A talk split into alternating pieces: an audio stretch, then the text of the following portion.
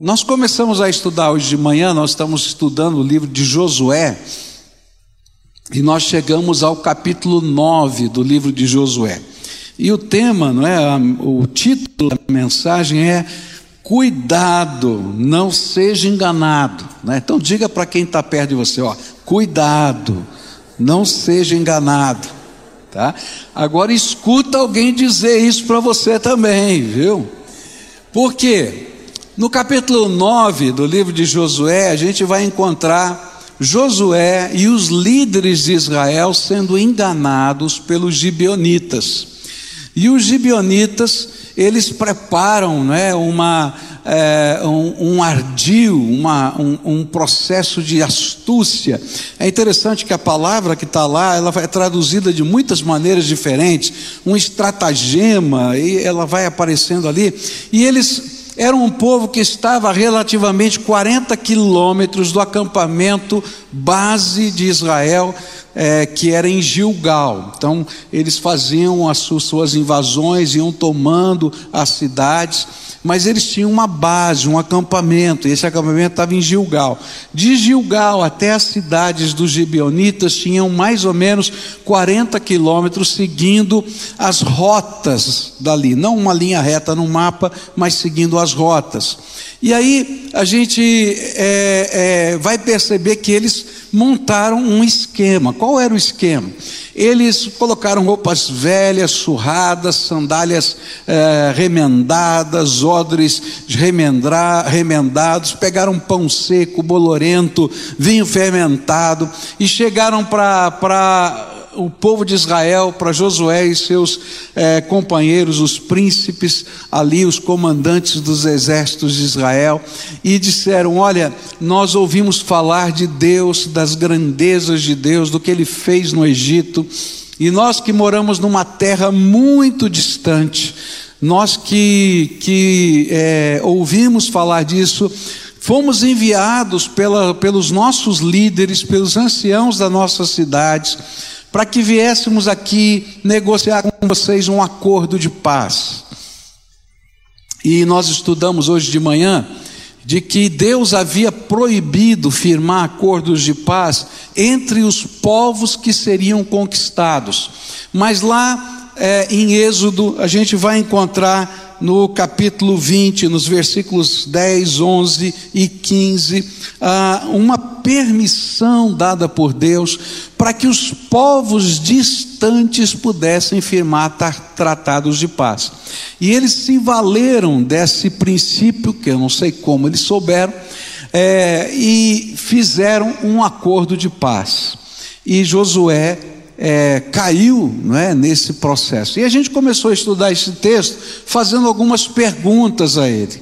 A primeira pergunta que a gente fez foi: como um homem como Josué, um profeta, homem de Deus, pôde ser enganado? E a gente viu que o como foram duas coisas. Aquele povo usou de dissimulação e de mentira. E a gente aprendeu que mesmo pessoas tementes a Deus podem ser enganadas pela dissimulação e pela mentira. Se a gente só usar os, as habilidades humanas que nós temos. E aí, a segunda pergunta que nós fizemos o texto, ao texto foi: por que Josué foi enganado? E aí o texto vai dizer claramente que ele foi enganado porque ele e os líderes de Israel não consultaram ao Senhor. Eles simplesmente pegaram os dados que eles tinham, a palavra das pessoas, o odre, a, a, o pão bolorento, e eles tomaram a decisão à luz daquilo que eles estavam vendo. E aí a gente aprendeu hoje de manhã algumas lições interessantes. A primeira delas, que o diabo, ele é astuto, e ele é o enganador, e ele se disfarça em anjo de luz para tentar derrubar aqueles que temem a Deus. E se a gente não conhecer mais a Bíblia do que o próprio diabo, a gente vai cair na cilada dele, porque ele conhece muito bem a Bíblia. A gente usou o texto lá de Mateus 4, quando Satanás tenta Jesus, ele só usa textos da Bíblia, mas Jesus foi capaz de dizer: porém, o Senhor diz assim e assim, e assim foi. Segunda lição que a gente aprendeu foi que não apenas ele sabe usar a Bíblia, mas ele é mentiroso, não é? E ele mente, e ele usa mentiras religiosas. Ele mexeu com a cobiça dos líderes do povo. Quando ele disse: "Nós vamos ser escravos", e quando disse: Olha, nós ouvimos falar do Senhor. Então, de um lado, tinha um aspecto tremendamente piedoso, não é? Nós queremos ser servos do Senhor, e de outro lado, extremamente pecuniário, comercial. Nós queremos ser seus escravos. E aí eles caíram, não enxergaram, porque foram é, dominados por aquilo que estava no seu próprio coração. Mas eu queria continuar a estudar esse texto porque à medida que a gente vai lendo a palavra de Deus, a gente vai descobrir que Israel, mesmo depois de descobrir que os gibionitas tinham mentido, eles não quebram o acordo. Isso é uma coisa muito interessante. Três dias depois do acordo firmado, diz a Bíblia, é, a mentira dos gibeonitas foi descoberta. A Bíblia não diz muito bem como a mentira foi descoberta. Muito provavelmente, eu acredito que os batedores do povo de Israel começaram a caminhar pela terra para ver qual seria a próxima cidade a ser conquistada, como seriam feitas as batalhas futuras, e eles estavam se preparando para isso. Quando eles descobriram que um pouco mais distante de Ai, que é 40 quilômetros de Gilgal, de Ai era mais ou menos 20 quilômetros, 20 quilômetros mais ou menos da última cidade conquistada, moravam, havia quatro cidades de Beonitas. E eles voltaram correndo para dizer para Josué: Josué, nós fomos enganados. Os gibeonitas, eles moram ali, ó. E aí então uma comitiva de Israel foi buscar os embaixadores gibeonitas para conversar com eles. E é interessante que naquela hora começou a ter problemas na, na, no meio do povo de Deus. Até aquele momento, o grande problema que Moisés tinha enfrentado, Josué ainda não tinha enfrentado, que era a revolta do povo era o povo falando mal do seu líder. Porque durante tantos anos Moisés teve tantas situações de confronto com o povo, mas a Bíblia diz no capítulo 9 de Josué que é a primeira vez que o povo começou a ficar irado com seus líderes. Como é que eles desobedeceram o Senhor e fizeram uma aliança com os povos vizinhos? Como é que eles é, caíram nesse conto do vigário. E aí começou um zum, zum, zum no meio da terra, dizendo assim: nós precisamos ir lá conquistar essas quatro cidades e destruir tudo, acabar tudo, porque eles são mentirosos. O que é que você faria? Acabava tudo, né? É, né? Mas Josué vem e aí aumenta o problema. Ele diz: Não posso. Não podemos. Porque se fizermos isso, a ira de Deus virá sobre nós. E aí a gente começa a pensar, mas por que eles não desfizeram esse acordo de paz, visto que eles foram enganados? Havia uma razão para o Senhor proibir os acordos de paz com os inimigos de Israel. Porque esses acordos de paz, ao longo do tempo, se revelariam como armadilhas para os compromissos de fé do povo de Deus com o próprio Deus. Por isso, lá em Êxodo 34, versículo 12, diz assim: Acautele-se para não fazer acordo com aqueles que vivem na terra para a qual você está indo, pois eles se tornariam uma armadilha. E aí então, diante disso, surge a pergunta: por que então não desfizeram o seu compromisso depois que a mentira foi descoberta? E a resposta está na Bíblia, porque a Bíblia nos ensina que a palavra de um servo de Deus precisa ter valor e ser verdade, mesmo quando ela represente prejuízo para nós. Olha só, olha só o que a Bíblia diz em Provérbios 15, versículo 4. Falando daquele que Deus aceita, daquela pessoa que Deus aceita, ele diz assim: aquela pessoa que rejeita quem merece desprezo, mas honra os que temem o Senhor e que mantém a sua palavra mesmo quando sai prejudicado. Olha que negócio sério. Você lembra quando a gente, lá no passado, ouvia falar de negócios feitos no fio do bigode? Sabe por quê? Aqui no Brasil era assim. Não é? A pessoa tirava um fio do bigode e dava para o outro. E dizia: Minha palavra vale.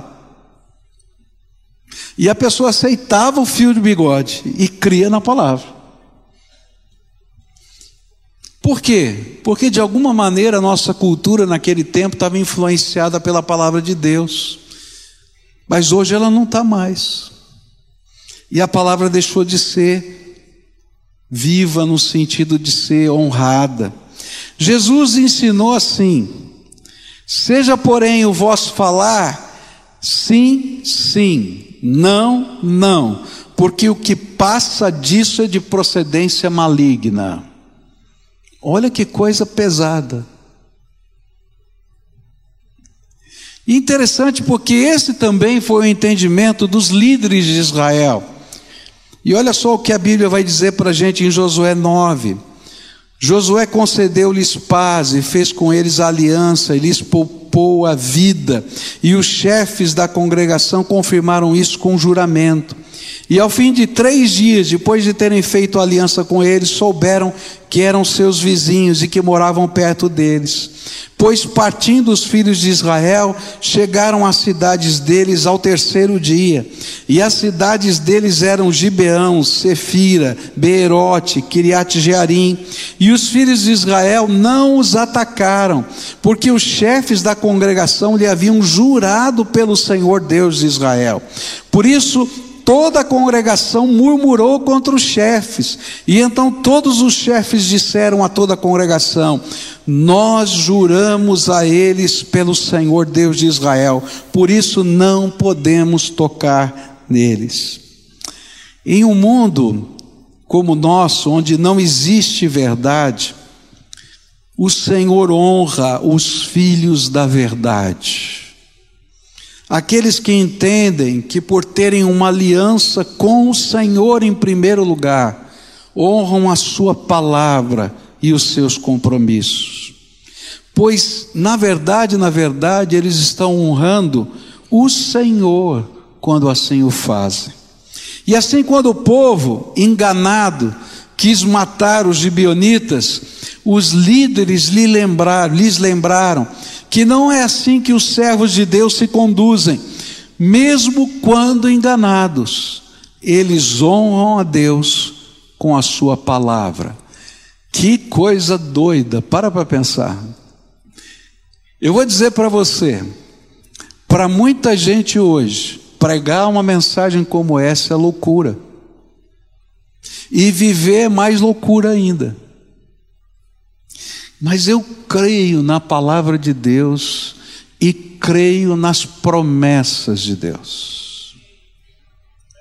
E é interessante porque muitos anos depois, Saul tentou destruir os gibionitas, e a mão de Deus pesou sobre todo Israel, porque eles não estavam cumprindo a promessa.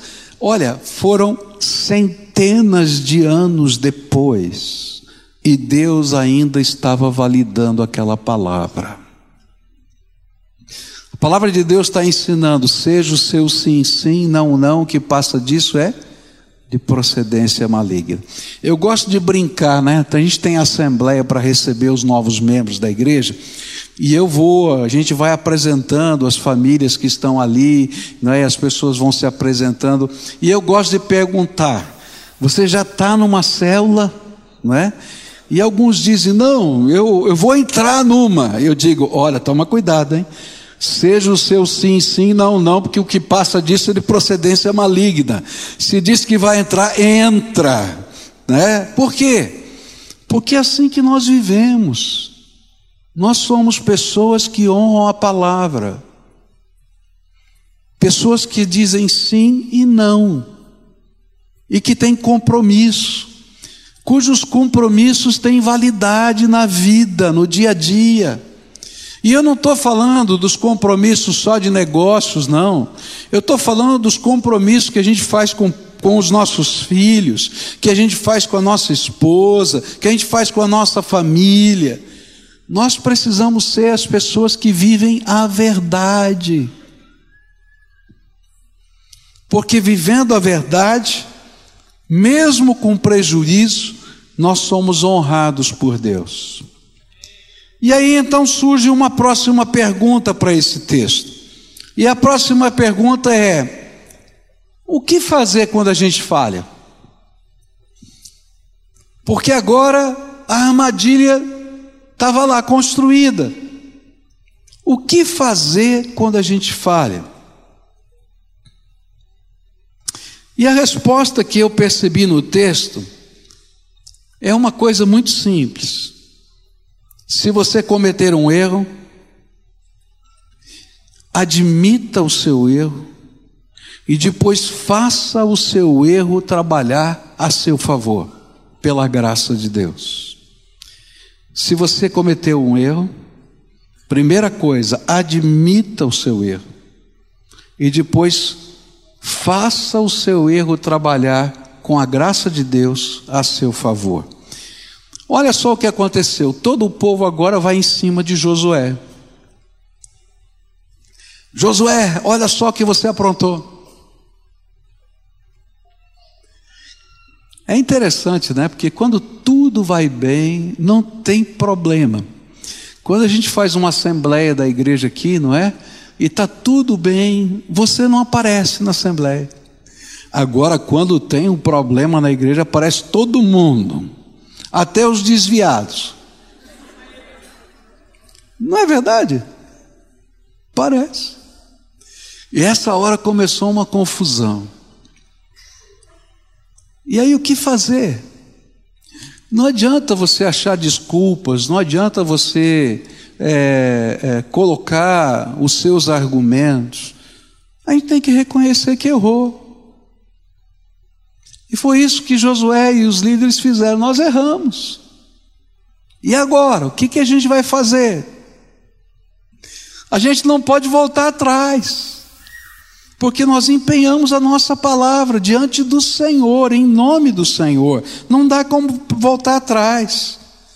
E então Josué vai ter que achar uma maneira de resolver esse problema e achar uma solução a partir do que Deus já havia revelado.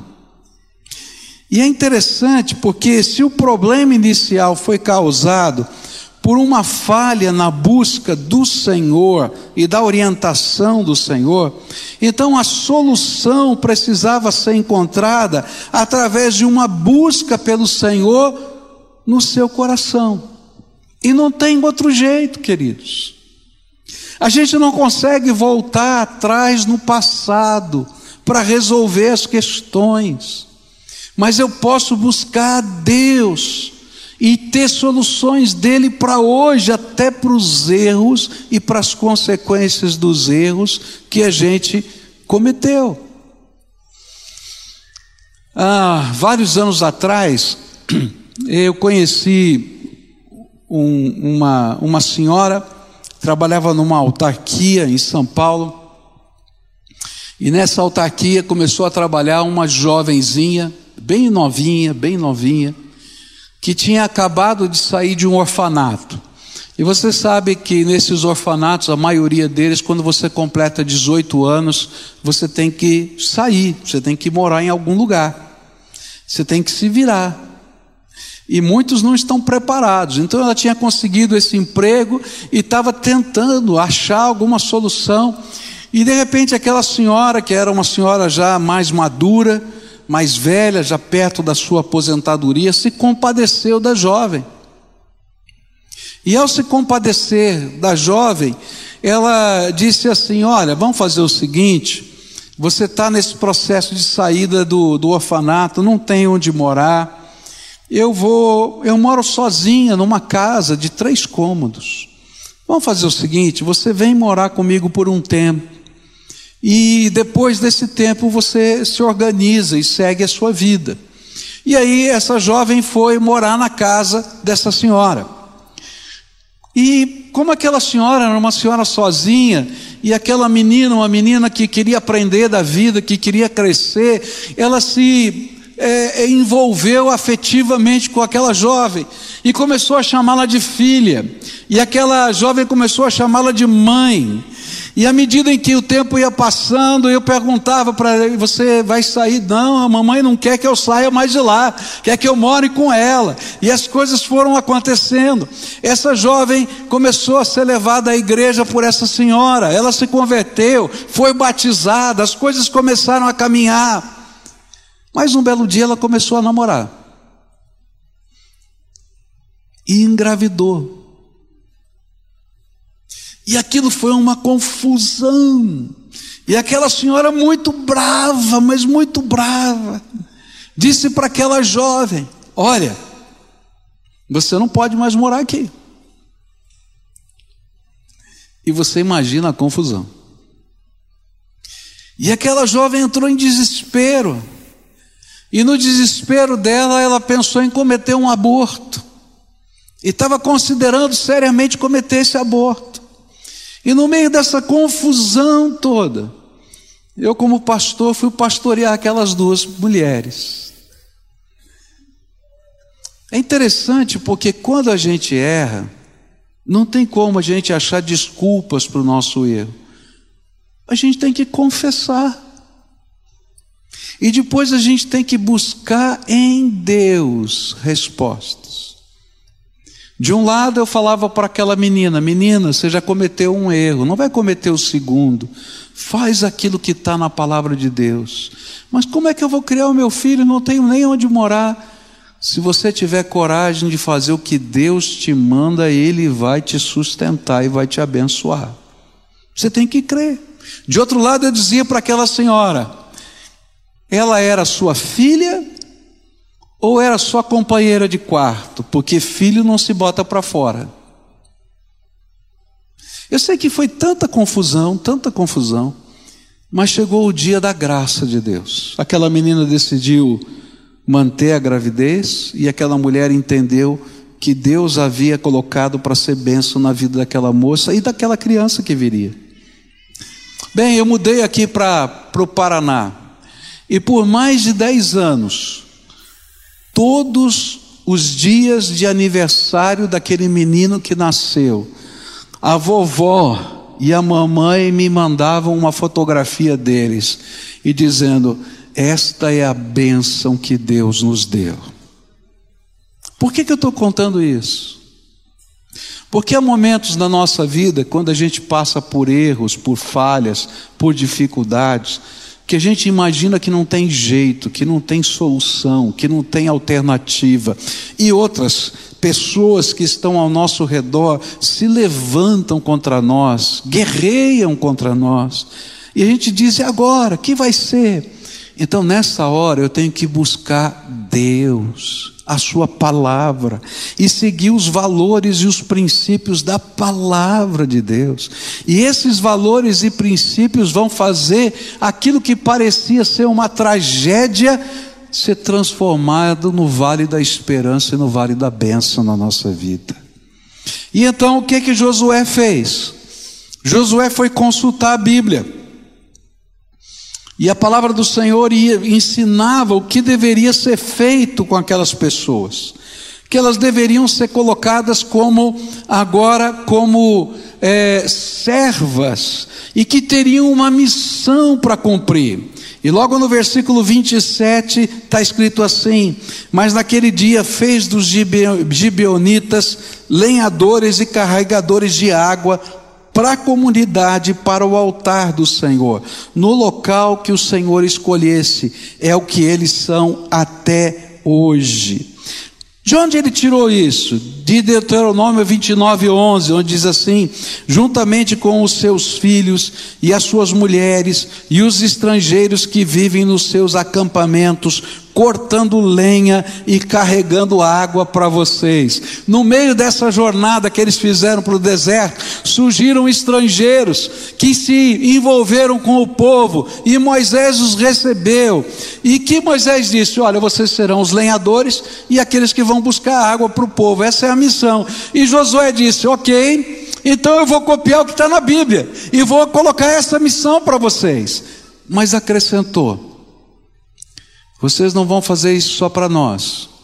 Vocês vão fazer isso para o culto, para o templo do tabernáculo. E quando tiver um templo, vocês farão isso também para aquele templo que for, foi constituído.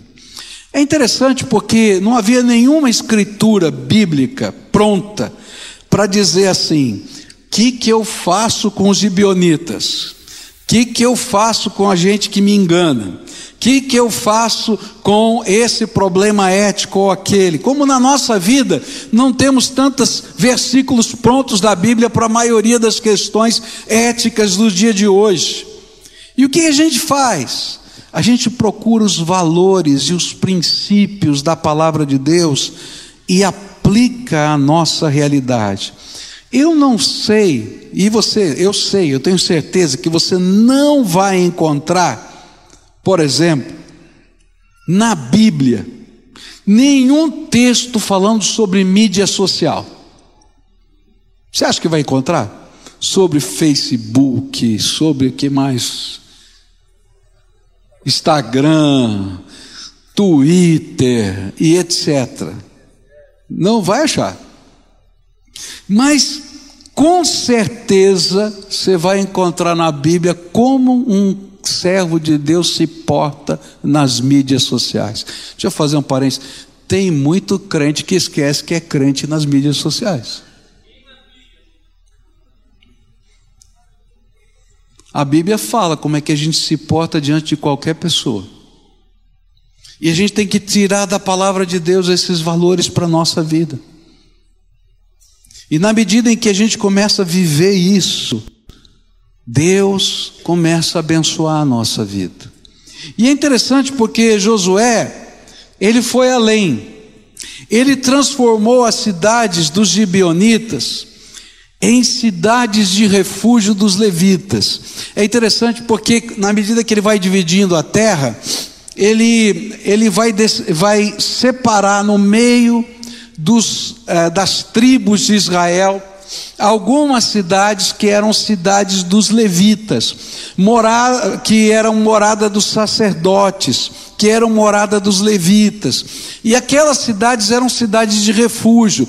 Então, se houvesse, é, por exemplo, um, um, um, crime, uma qualquer coisa acontecendo, e alguém tivesse sendo acusado, e ele se sentisse na iminência de ser ah, arrestado, né, porque ali podia haver um linchamento, ele corria para uma dessas cidades de refúgio, e ali aconteceria um julgamento pelos sacerdotes, pelos levitas dele. Então, eh, Josué pegou as quatro cidades dos gibeonitas e, os, e as fez serem controladas pelos sacerdotes e pelos levitas. Por quê?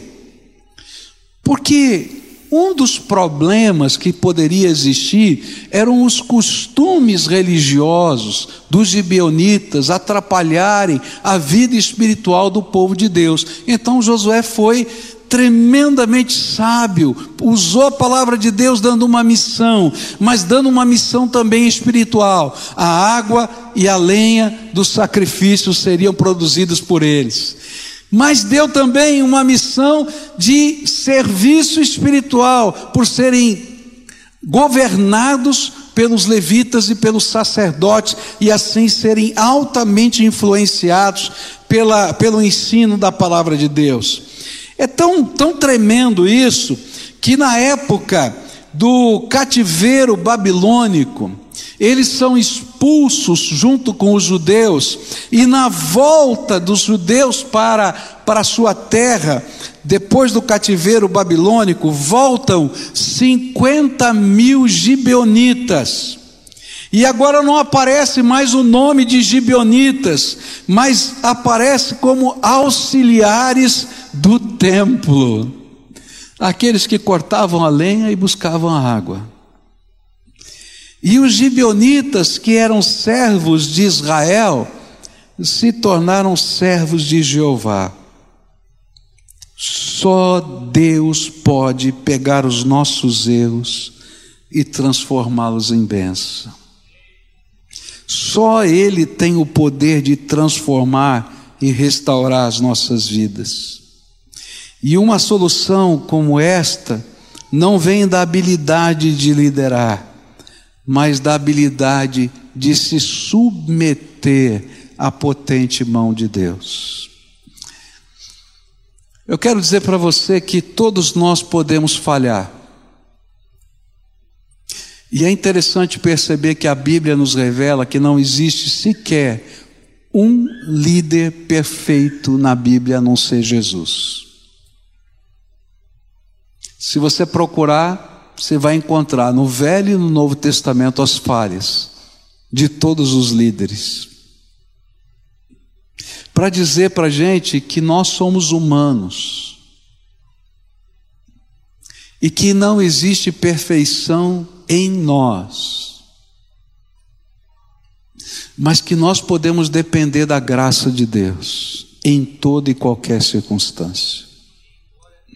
E até quando falhamos, quando nos submetemos à potente mão de Deus, sem achar desculpas para as nossas falhas, mas aceitando que Deus tenha que trabalhar com a nossa vida e levando a sério os valores da palavra de Deus. Deus pode pegar até as nossas falhas e transformar em bênção. Os gibeonitas vão se converter e vão se tornar auxiliares do templo. E aquilo que parecia uma armadilha virou uma ação missionária que ninguém consegue explicar. Só Deus. Eu queria dizer isso para você porque a gente vive num mundo em que a gente tenta resolver os nossos problemas mentindo. A gente tenta resolver os nossos problemas escondendo. A gente tenta resolver os nossos problemas não enfrentando de frente, mas achando caminhos mais curtos, atalhos. E eu quero dizer para você que o mundo de hoje é o que é porque essa é a filosofia desse mundo. É uma bagunça na política, é uma bagunça na família, é uma bagunça em tantos aspectos. Mas a palavra de Deus está nos chamando para um outro valor. O valor de sermos pessoas que possam olhar para si mesmo e reconhecer os seus próprios erros. Pessoas que sejam capazes de admiti-los e de buscar em Deus resposta e solução. E na medida em que a gente faz isso, gente séria, gente com palavra, gente que está disposta a pagar preços, porque existem consequências, mas crendo num Deus restaurador, coisas da graça de Deus vão acontecer na nossa vida.